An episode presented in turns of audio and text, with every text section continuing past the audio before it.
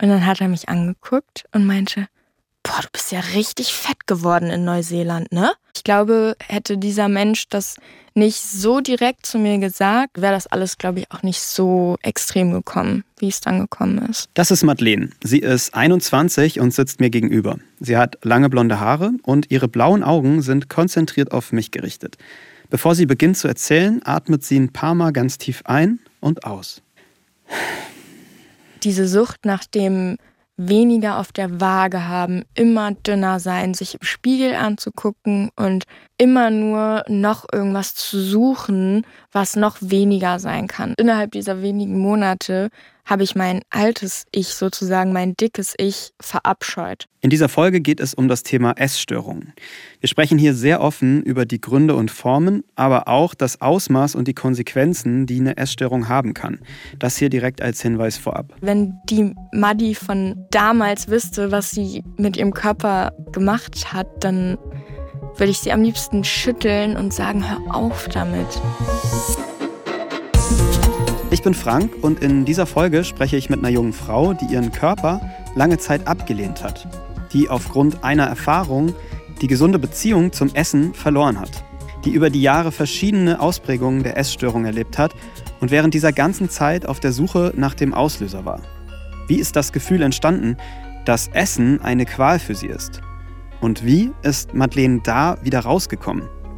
Das ist die Frage, ein Podcast von Funk.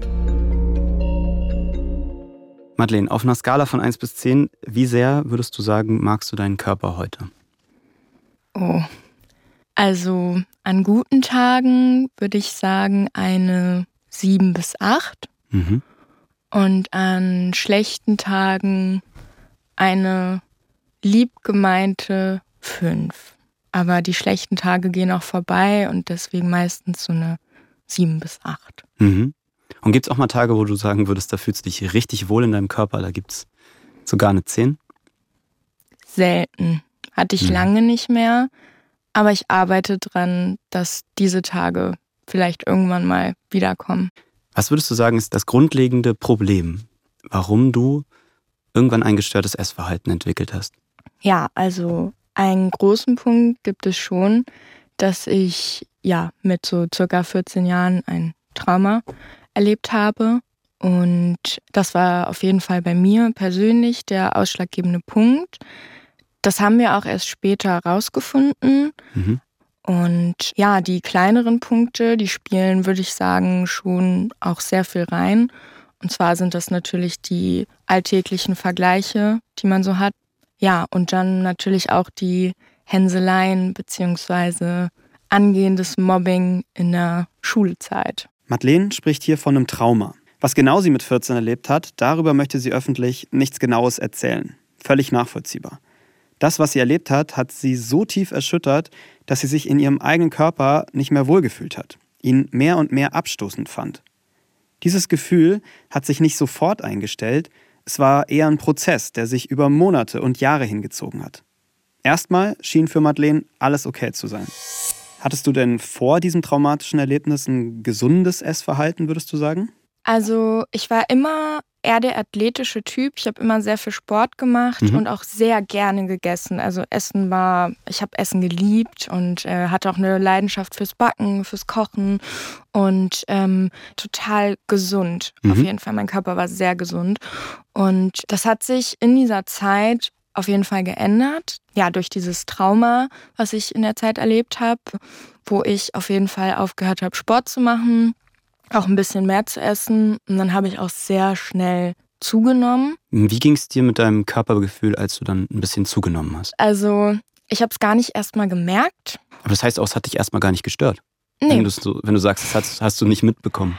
Nee, also es hat mich schon gestört, dass meine Klamotten nicht mehr gepasst haben, aber mein Selbstbewusstsein hat das nie weggenommen. Also mhm. ich war auch viel selbstbewusster in dieser Zeit, als ich auch jetzt noch bin. Und ja, ich habe mich auch gar nicht so viel damit beschäftigt, um mhm. ehrlich zu sein, wie ich aussehe. Also ich habe einfach mein Leben gelebt und war nicht so fixiert auf meinen Körper und wie der sich jetzt gerade verändert.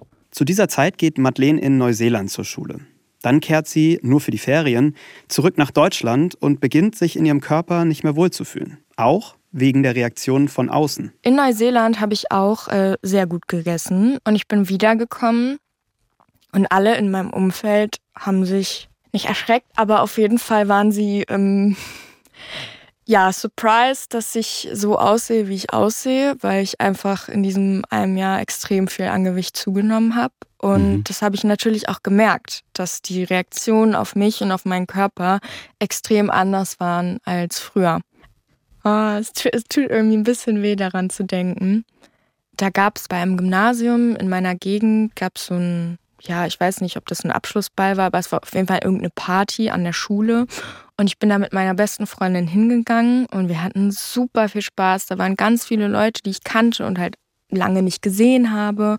Und ich habe mich extrem gefreut, alle wiederzusehen. Und ähm, dann war ein Junge da, den fand ich auch damals, glaube ich, ganz gut. Also der war süß, wie man sagen würde. Mhm.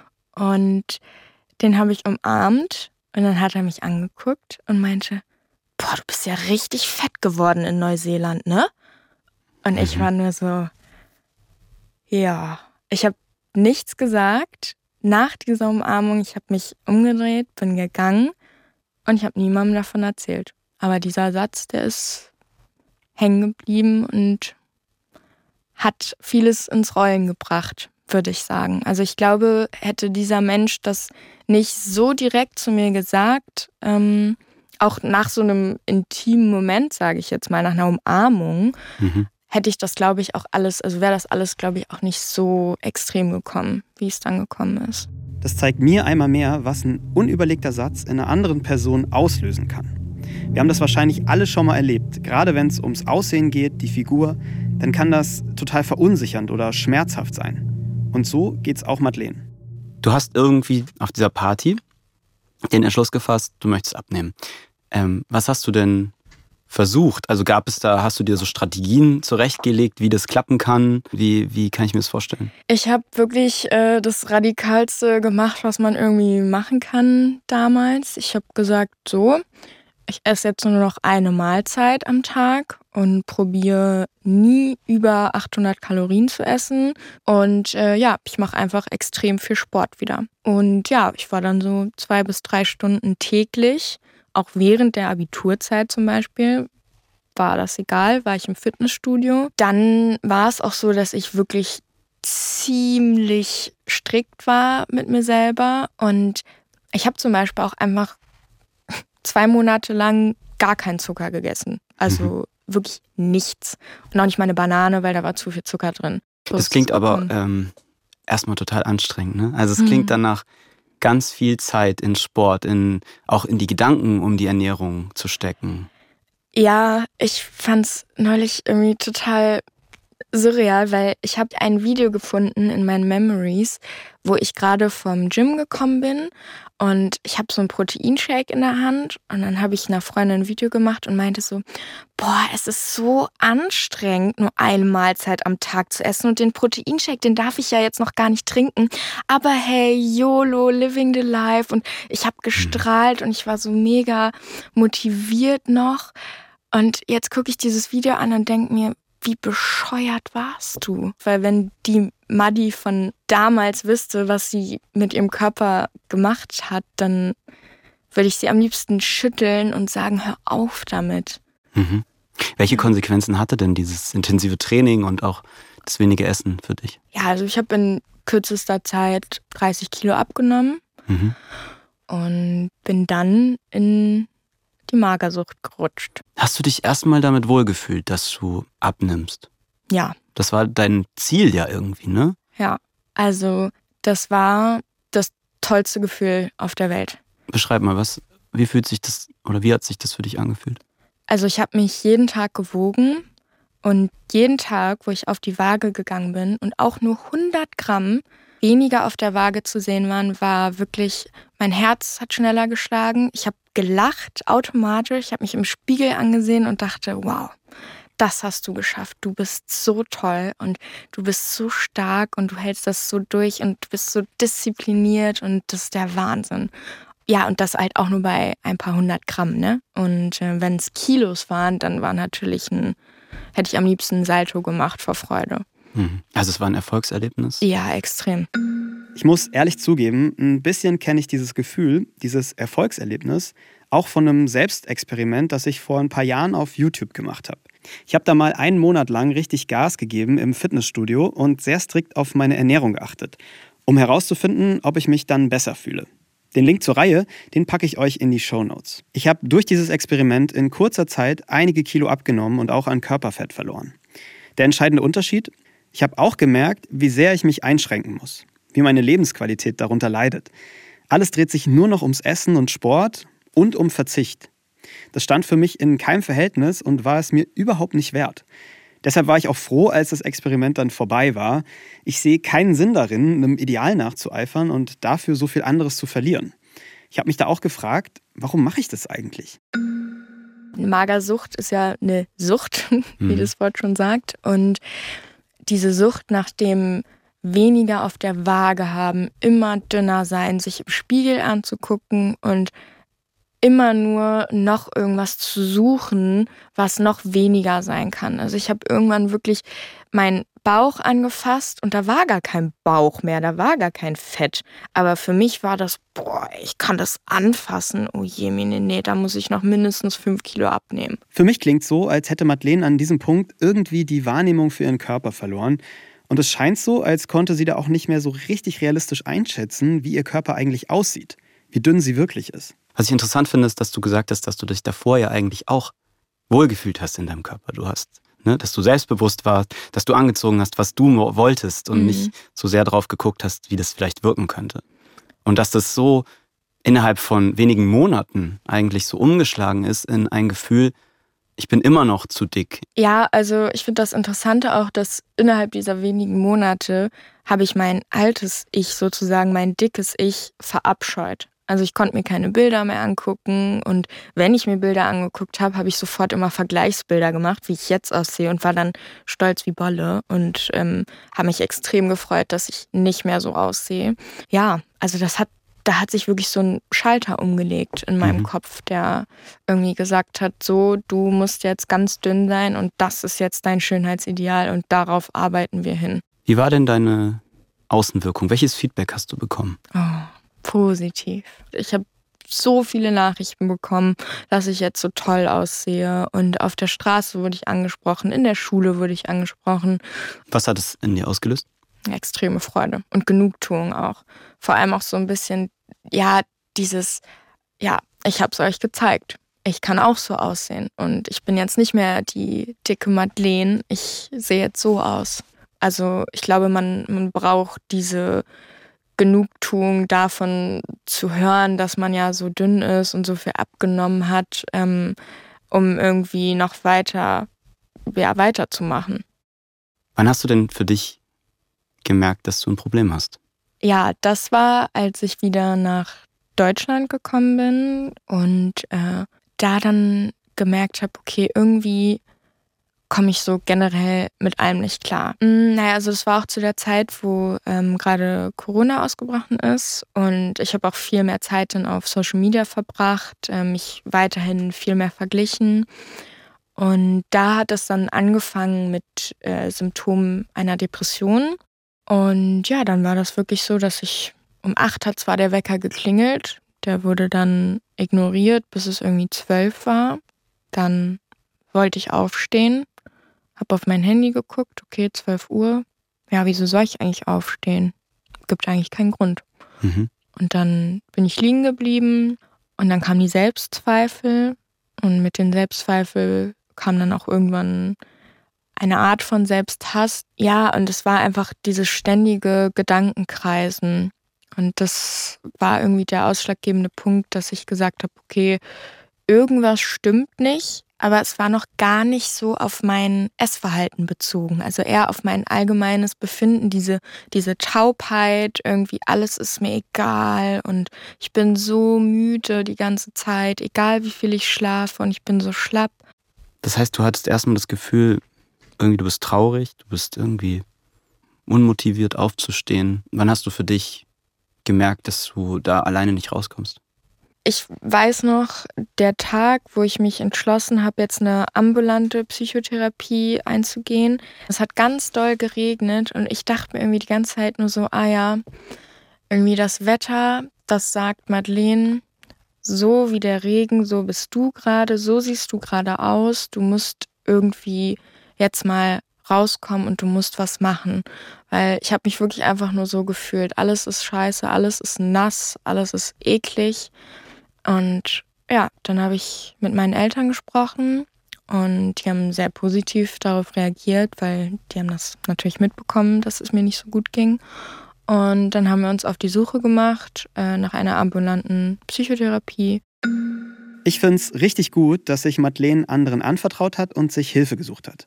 Wenn es euch auch so geht wie ihr damals, wir haben euch Anlaufstellen in die Shownotes gepackt. Zu dieser Zeit hat Madeleine ihre Probleme noch nicht mit einer Essstörung in Verbindung gebracht. Ihr war das einfach nicht bewusst. Und als du dann die Therapie angefangen hast, wie hat sich denn dann überhaupt herausgestellt, dass du auch ein Problem mit deinem Essverhalten hast? Ja, da ging es relativ schnell. Also da hat sie dann auch schon Fragen gestellt zum Thema Essen und wieso mein Essverhalten ist. Und dann habe ich in einem Nebensatz ganz beiläufig auch gesagt, ja, dass ich super viel abgenommen habe. Da hat sie ja drauf gehört und hat dann da reingestochert. Das war für dich erstmal gar nicht das präsente Thema, weswegen du die Therapie gemacht hast? Mm, nee, ich wollte ja auch auf gar keinen Fall mehr zunehmen und wollte ja eh viel lieber abnehmen und wollte daran auch nichts ändern. Also ich wollte nicht daran arbeiten, jetzt eine Therapie zu machen, um mein Essverhalten irgendwie zu heilen. Aber ähm, das Gegenteil ist dann passiert. Ich wurde dann mit einer Essstörung diagnostiziert. Wie war das für dich? Erzähl mal, als sie dann so ihren Verdacht geäußert hat. Ich war so, ne, hab ich nicht. Hab ich nicht, auf gar keinen Fall. Mhm. Es hat auch eine Weile gebraucht, bis ich akzeptiert habe, dass mein Essverhalten nicht richtig ist. Und zwar, bis sie mir mal einen Tag vorgelesen hat, ähm, was sie alles so isst, ähm, weil damals sollte ich ein Protokoll führen, was ich wann esse. Und dann haben wir das verglichen. Und ja, da habe ich gesehen, oh krass, diese Frau ist so schlank, so sportlich. Eine, eine, ich fand sie sehr gut aussehende, gut aussehende Frau. Und die kann so viel essen. Und das ist so, da stand zum Beispiel auch Pommes. Die hat Pommes zum Mittagessen gegessen. Und das war für mich ein, also ein unvorstellbar. Mhm. Und da habe ich gemerkt, okay, wenn diese Frau so viel essen kann und so aussieht, dann stimmt irgendwas nicht. Mhm. Ja. Was hat es bei dir verändert? Also zu der Zeit hat es verändert, dass ich auf jeden Fall mit Hilfe dieser Therapeutin meine Kalorien anheben konnte. Und es ging auch da bei mir erstmal darum, überhaupt wieder mehr zu essen. Damals war Essen wirklich auch anstrengend. Mhm. Und das hat sich auch. Weil es mit einem schlechten Gewissen verbunden war? Ja, extrem. Mhm. Also ich konnte generell, also die ganzen Lebensmittel, die ich mir verboten habe, musste ich erstmal wieder lernen, zu essen wieder. Und es gibt auch bis heute noch Lebensmittel, die mir extrem schwer fallen zu essen, einfach weil ich sie so lange nicht gegessen habe und so viel Schlechtes damit verbunden habe. Und ja, das hat auch ganz gut geklappt.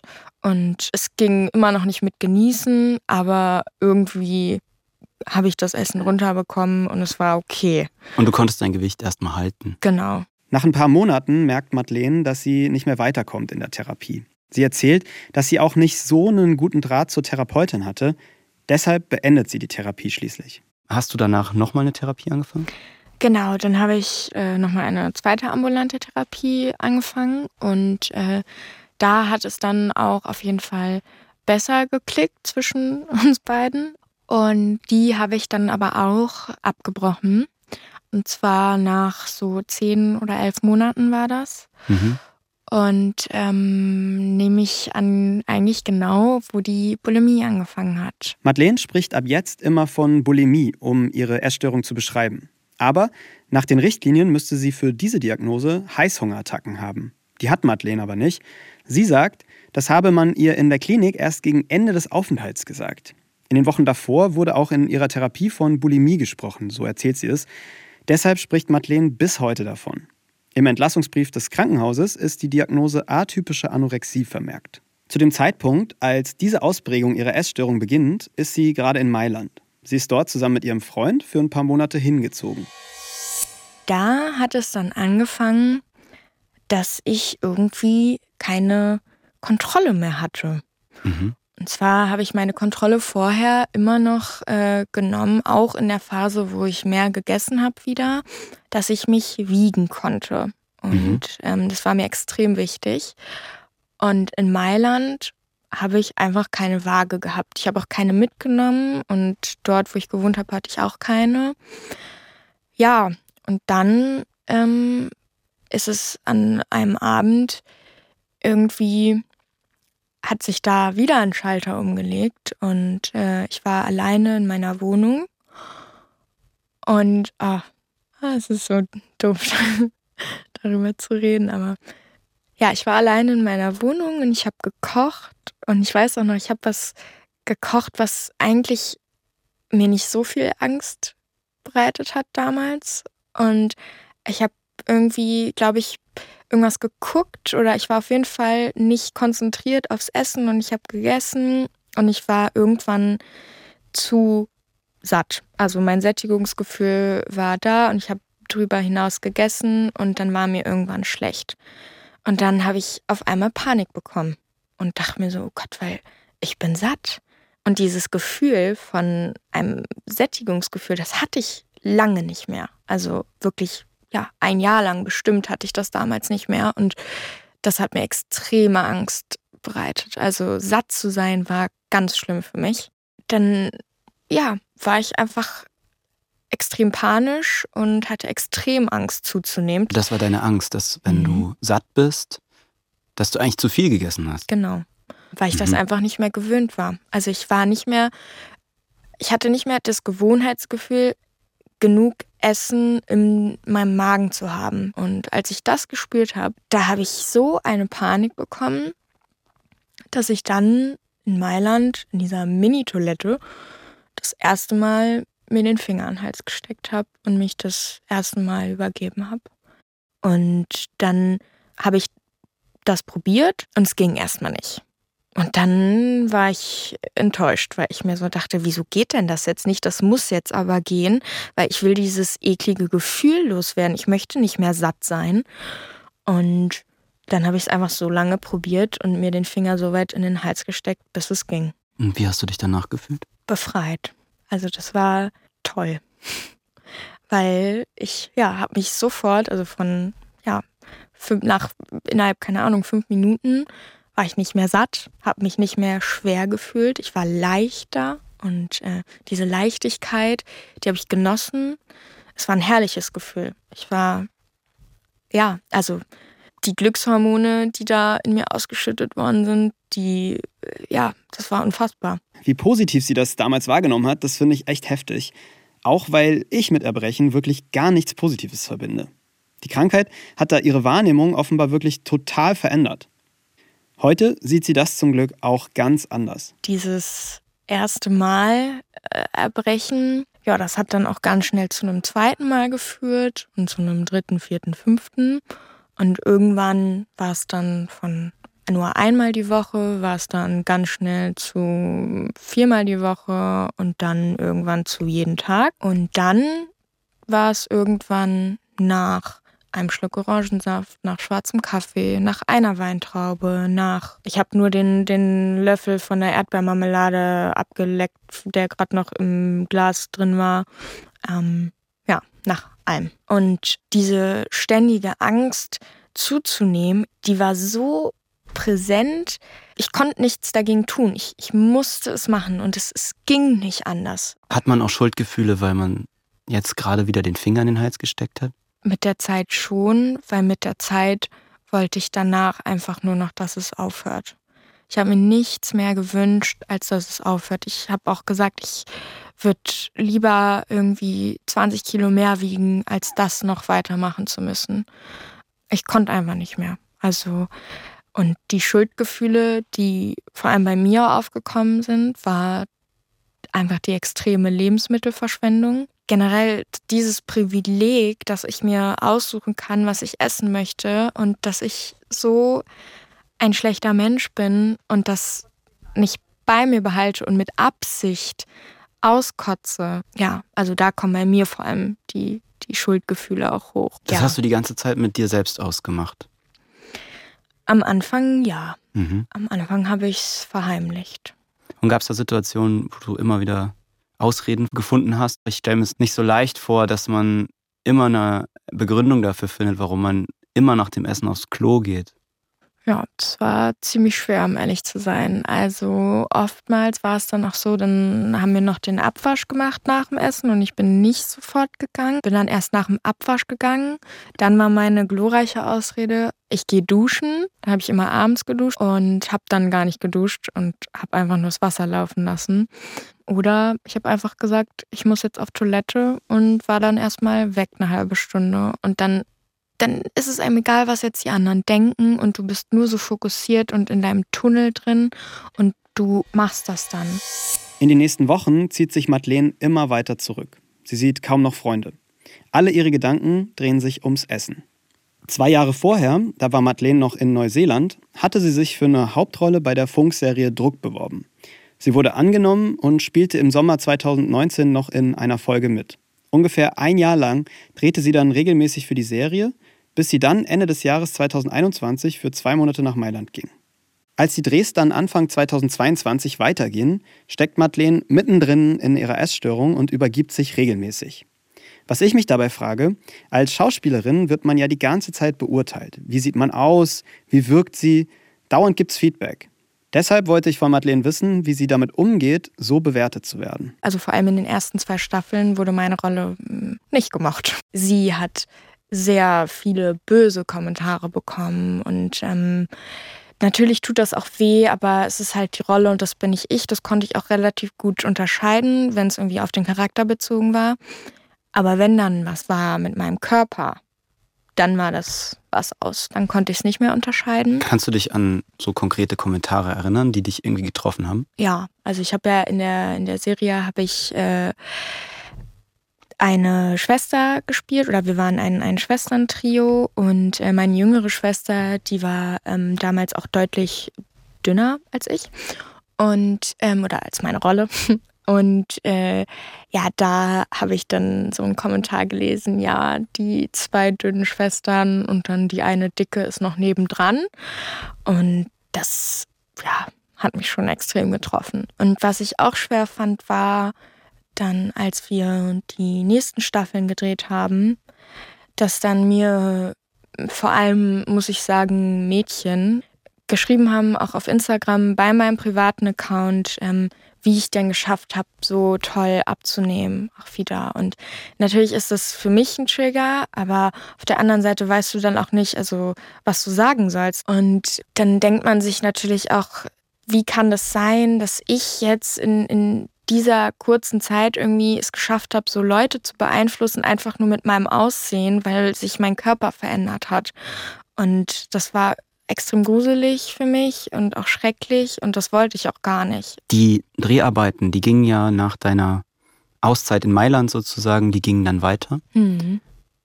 Und bis zu dem Zeitpunkt, als es wieder losging, ähm, hast du das in deinen Alltag integriert, dieses Erbrechen. Mhm. Ja, auf jeden Und Fall. Was hast du dir damals gedacht, wie das funktionieren wird, das auch so mit diesem Job bei Druck irgendwie weiter durchzuziehen? Gar nichts. Ich habe es einfach gemacht. Und bis zu dem Zeitpunkt wusste auch niemand davon. Nee, das ist dann auch rausgekommen. Ja, da war ein Vorfall, da haben wir Mittag gegessen. Ja, dann bin ich auf Toilette gegangen, ganz schnell weg. Alle anderen haben noch gegessen. Ich habe keine Ahnung, zwei, drei Gabeln genommen und ähm, war dann auf Toilette und habe mich dann übergeben. Und dann habe ich die Tür aufgemacht und dann stand da eine Kollegin und hat mich so angeguckt und war so, äh, Mary, ähm, was, was hast du gerade gemacht? Und ja, dann ist ihr aber gleich aufgefallen, dass da nicht alles in Ordnung war. Und ähm, ja, dann haben wir das, also habe ich das erste Mal so wirklich darüber mit jemandem gesprochen. Also es war gut, dann darüber zu sprechen. Und es war sehr befreiend, das nicht mehr verheimlichen zu müssen. Wie hat denn dein Freund reagiert, als du es ihm gesagt hast? Weil das ist ja so, wenn man einer nahen, nahestehenden Person sowas erklärt. Auch, dass Mhm. man vielleicht sehr lange nicht mal gelogen, aber so ein, wie so eine Art Doppelleben geführt hat fast, ne? Mhm. Also bei meinem Freund war es, glaube ich, das, das schwierigste Gespräch, weil wir waren zu dem Zeitpunkt schon eine Weile zusammen, aber trotzdem, und ich glaube, das ist auch egal, wie lange man irgendwie seinen Partner oder seine Partnerin hat. Ich habe mich von mir selbst geekelt und ich wollte ja auf gar keinen Fall, dass mein Freund sich von mir ekelt. Und ich hatte so Angst, dass das passiert und dass er mich dann vielleicht sogar auch abstoßend findet. Dass ich weiß noch, das war an einem Abend, dass das auch wieder passiert und ich habe ganz doll geweint. Und ähm, ja, dann bin ich zu ihm gekommen und ich habe auch nicht gesagt, ich habe Bulimie, sondern ich habe auch gesagt, ich glaube, ich habe Bulimie und ich habe ein Problem. Und ähm, ja, er hat mich in den Arm genommen und hat mich ganz lange gedrückt und hat immer wieder gesagt, du schaffst das, wir schaffen das zusammen, wir sind ein Team. Ja, aber ich hatte extreme Ängste, ihm das zu sagen. Also wirklich, ich war auch ein bisschen, bisschen verzweifelt und man möchte ja immer noch ähm, irgendwie schön sein und diese Schönheit, es gibt einfach nichts Schönes an der Bulimie. Ja, also man ist natürlich ganz oft unsicher, wie man sich verhalten soll. Das ist Karl, Madeleines Freund. Und ich wollte von ihm wissen, wie er mit der Essstörung von Madeleine umgegangen ist. Der Umgang kann äh, darin bestehen, dass man halt irgendwie sich vor die Klotür stellt und sagt, hey, jetzt atmen wir mal tief durch und du schaffst das schon und du bist nicht dick und du musst das nicht machen. Aber im Endeffekt kann man da sagen, was man will, hilft dann in den meisten Situationen nicht viel. Ich war natürlich irgendwie bestimmt auch mal sauer, dass es so ist. Ja, man geht da halt auch nicht immer richtig mit um und äh, wir haben uns da natürlich auch viel drum gestritten. In Bezug auf Essen, also es, es ist schon so, dass ich mich komplett anders ernähre, wenn wir zusammen essen. Und ähm, ja, es gibt halt einfach Gerichte, mit denen sie sich sicherer fühlt. Die kochen wir dann sehr oft. Jetzt einfach nicht so ultra fettiges. Und ja, man also versucht halt einfach mit jedem Essen dass sie sich halt dann nicht ähm, übergeben muss. Aber ich glaube, dass, dass die Madi das auf jeden Fall, soweit es geht, schaffen kann. Und das macht mich natürlich auch hoffnungsvoll und glücklich, auch wenn es halt unglaublich schwer ist. Du hast dich ja entschieden, dann in eine Klinik zu gehen, ne? mit der Mhm. Unterstützung, was ja eigentlich auch ein total schönes Zeichen ist. Den Leuten, denen du dich geöffnet hast, die haben dich unterstützt und die haben dir Hilfe angeboten. Und also das ist ja eigentlich das Beste, was passieren kann. Mhm. Und mit dieser Unterstützung bist du in eine Klinik gegangen. Ja. Was würdest du sagen, hat dir dieser Klinikaufenthalt gebracht? Sehr viel. Also eine Sache, die mir auf jeden Fall geholfen hat, war das ähm, bewusste Essen und keine Ablenkung zu haben und ja, nicht die ganze Zeit dieses Thema Essen zu haben in meinem Kopf. Und man lernt auch in der Klinik sogenannte Skills, wie man zum Beispiel, wenn man so einen Impuls hat, damit umgehen kann. Ähm, da gibt es zum Beispiel so eine Igelbälle und die zum Beispiel in der Hand rumrollen. Oder dann gibt es so Stachelringe. Das sind meine absoluten Favorites. Inwiefern helfen dir diese Impulse, in diese Reiz dann irgendwie, dieses Erbrechen oder das Gefühl, erbrechen zu müssen, zu unterdrücken? Also es ist dann oft so, dass ich mich dann hinsetze und ein- und ausatme, die Augen schließe und meistens halt mit diesem Ring so hoch und runter und auch ganz fest drücke. Und dann spüre ich mich selber und spüre, dass ich hier bin und es ist okay und es ist in Ordnung, dass du das fühlst, weil ich bin ja immer noch hier und es kann nichts Schlimmes passieren und mir immer wieder ähm, zu sagen im Kopf, dass ich was Gutes tue mit dem Essen und dass es gut für meinen Körper ist und dass das nicht gegen mich ist und ähm, dass ich davon jetzt nicht auf einmal zunehme. Ich stelle es mir extrem schwierig vor. Erst mit dem, mit den Gedanken, dorthin zu gehen. Äh, Essen ist etwas Negatives. Irgendwie, das gehört raus aus meinem Körper. Mhm. Zu dem Punkt zu kommen, zu merken, das ist was Gutes für meinen Körper. Ne? Also, das stelle ich mir nicht leicht vor. Nee, also das war es auch absolut nicht. Und ähm, bei mir jetzt persönlich in meiner Klinik war es so, dass ich mit meiner Bulimie auch eine Sitzzeit hatte, dass ich auch eine Stunde lang nach dem Essen sitzen musste und dieses Sättigungsgefühl auf mich wirken lassen. Und das war am Anfang wirklich ganz schlimm. Ich habe auch geweint, ähm, wollte einfach nur auf die Toilette gehen, weil es auch wehgetan hat. Ich habe auch immer gesagt, mir ist so schlecht. Aber mir war nicht schlecht. Das ist einfach nur in der Psyche. Ist dir in der Klinik irgendwie auch gesagt worden, was bisher das deinem Körper geschadet hat. Gibt es da irgendwas? Also ähm, ja, sowieso, meine Periode war eh immer noch nicht da. Und Was ja schon zeigt, ne, dass der Körper da einfach Mhm. extrem gefordert ist, dass er schon ja, bestimmte Funktionen einfach, natürliche Funktionen ausschaltet. voll. Also was mir auch extrem zu schaffen gemacht hat, war, dass ich meine Haare verloren habe und ähm, ja, ich habe kahle Stellen am Kopf. Dann war mir natürlich auch immer extrem kalt und das ja mit einer der Sachen, die mir dann irgendwie auch am unangenehmsten war, war ähm, meine Hände, weil man es auch gesehen hat. Man, man sieht es immer noch so ein, so ein ganz bisschen. Also ich habe so ähm, Schwülen an Mhm. den Händen bekommen und das wurde auch blutig. Also von, wenn man sich den Finger so sehr tief in den Hals reinsteckt, dann sind da die Zähne im Weg irgendwann. Mhm. Und man merkt es aber nicht. Man merkt nicht, dass man sich die Zähne in die Hand und in die Finger reinrammt und dass es irgendwann auch blutet, weil das ist alles eh egal. Man möchte einfach nur sich erbrechen. Und ja, das war mir dann schon echt unangenehm, weil das war dann irgendwann natürlich auch für andere Menschen zu sehen. Du hast gesagt, du hattest in der Klinik und auch gegenüber dein, deinem näheren Umfeld irgendwie immer auch ähm, Schwierigkeiten darüber so offen zu reden. Und Mhm. jetzt sprichst du aber sehr öffentlich gerade Mhm. darüber. Ähm, warum hast du dich dafür entschieden? weil ich es schrecklich finde, ähm, wie ich damals, also wie ich mich damals gefühlt habe. Ich habe mich so alleine gefühlt und dann dachte ich mir, boah, das kann doch, kann doch nicht sein. Und ja, ich würde mir einfach wünschen, dass damit andere Menschen, andere ähm, Betroffene sich nicht mehr so alleine fühlen und dass sie wissen, dass es eben auch anders geht, dass man da rauskommt und vor allem, dass sie sich nicht schämen müssen und dass es eine Krankheit ist und ja, dass sie auch nicht dran schuld sind. Jetzt sprichst du in der Vergangenheitsform. Erzähl Mhm. mal, wo stehst du heute mit deinem Essverhalten? Ja, also ich bin ziemlich stolz auf mich, um ehrlich zu sein.